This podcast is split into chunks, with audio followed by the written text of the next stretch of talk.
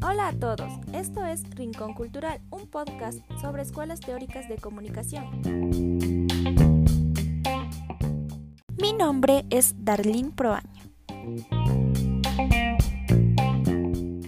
Y yo soy Caterina Cachimuel. Y en el capítulo de hoy vamos a hablar sobre la escuela de Birmingham.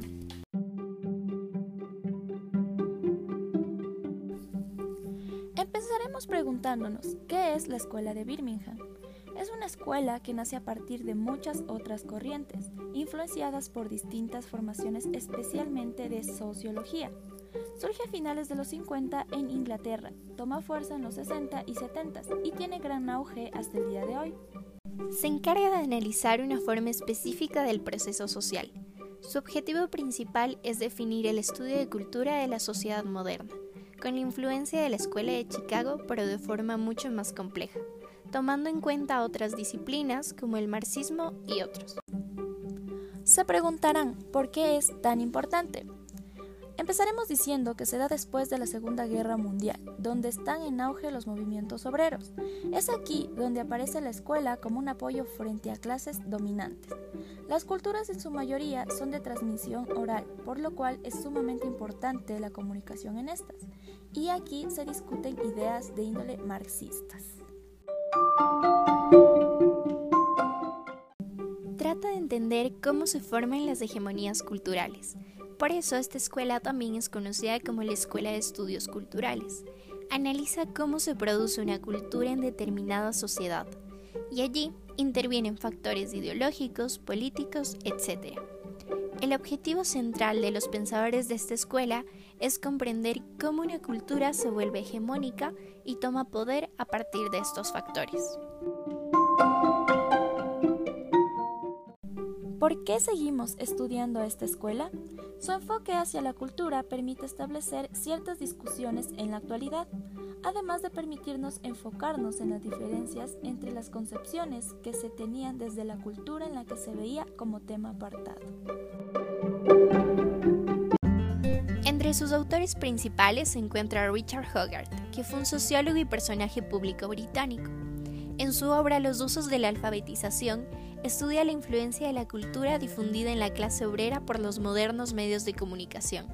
Tras una descripción del entorno cotidiano de la vida popular, en la que hace gala de mucha sensibilidad etnográfica, analiza cómo las publicaciones destinadas a este público se integran en tal entorno. Para él, la cultura será entendida como la vida de una comunidad, escrita desde dentro, contemplando con cierta nostalgia las formas que desaparecían, pero adoptando un enfoque que reconocía como una capacidad de resistencia, con lo que da cuenta de las ambigüedades de la situación cultural moderna. Continuamos con el autor Raymond Williams, que fue profesor de arte dramático en la Universidad de Cambridge en el periodo de 1974 a 1983. El libro de Raymond Williams, Cultura y Sociedad, trataba de mostrar cómo se había formado y articulado el concepto de cultura en el curso de la industrialización como un compromiso con el cambio social.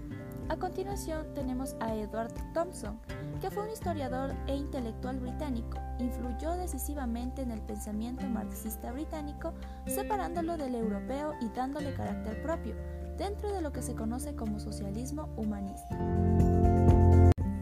Por su parte, Edward Thompson, en el libro La creación de la clase obrera inglesa, ofrece una visión absolutamente innovadora de la historia del movimiento obrero británico, mostrando los procesos culturales de la formación de su conciencia.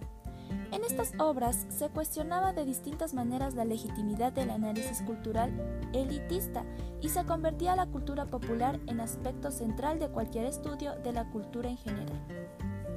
Vamos a hablar sobre la obra destacada de Edward Hall, Más allá de la cultura. Aquí se plantea una paradoja, dos experiencias ampliamente divergentes pero interrelacionadas, el psicoanálisis y el trabajo del antropólogo. Dice que el hombre occidental solo utiliza una pequeña fracción de sus capacidades mentales. Existen muchas formas distintas y legítimas de pensar, nosotros, los occidentales, valoramos una de estas formas a la que llamamos lógica, un sistema lineal presente desde Sócrates. Los antropólogos están de acuerdo en tres características de la cultura. No es innata, sino aprendida. Las distintas facetas de la cultura están interrelacionadas, es compartida y de hecho determina los límites de distintos grupos. Existen distinciones culturales. Se clasifican en alto contexto y bajo contexto. Dentro del alto contexto tenemos las características como el tiempo policrónico o flexible, acuerdos verbales, negociaciones largas, relaciones familiares son importantes para las negociaciones, indirectos y emotivos. La comunicación es para interactuar y la gente comparte espacios y tiende a estar cerca de otros.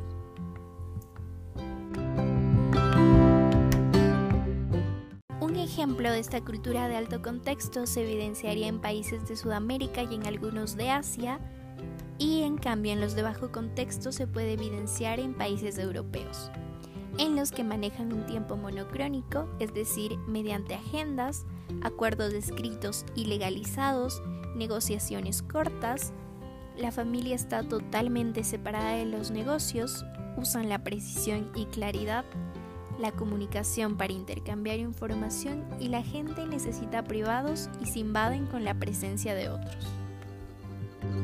Influencias teóricas en el Centro de Estudios Culturales Contemporáneos. Según Matelart, hay dos tipos de influencias, las del interaccionismo simbólico y las diversas corrientes heterodoxas del marxismo.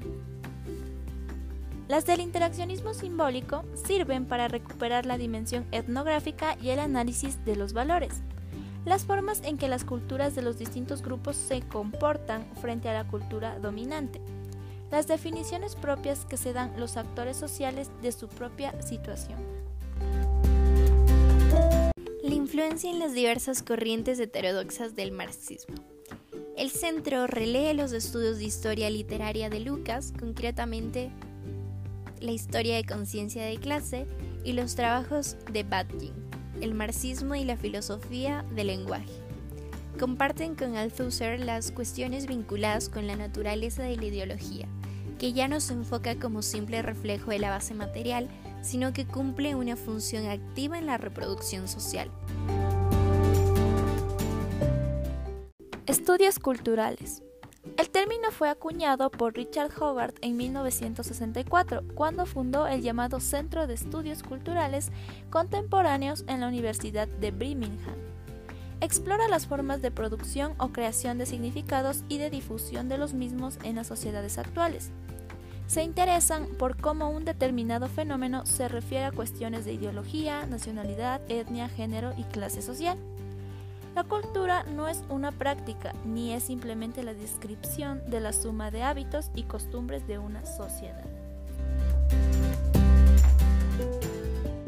El objetivo de los estudios culturales es definir el estudio de la cultura propia de la sociedad contemporánea como un terreno de análisis conceptualmente importante, pertinente y teóricamente fundado. En el concepto de cultura cabe tanto los significados y los valores que surgen y se difunden entre las clases y grupos sociales, como las prácticas efectivamente realizadas a través de las que se expresan valores y significados y en las que están contenidos. Método de la Escuela de Birmingham.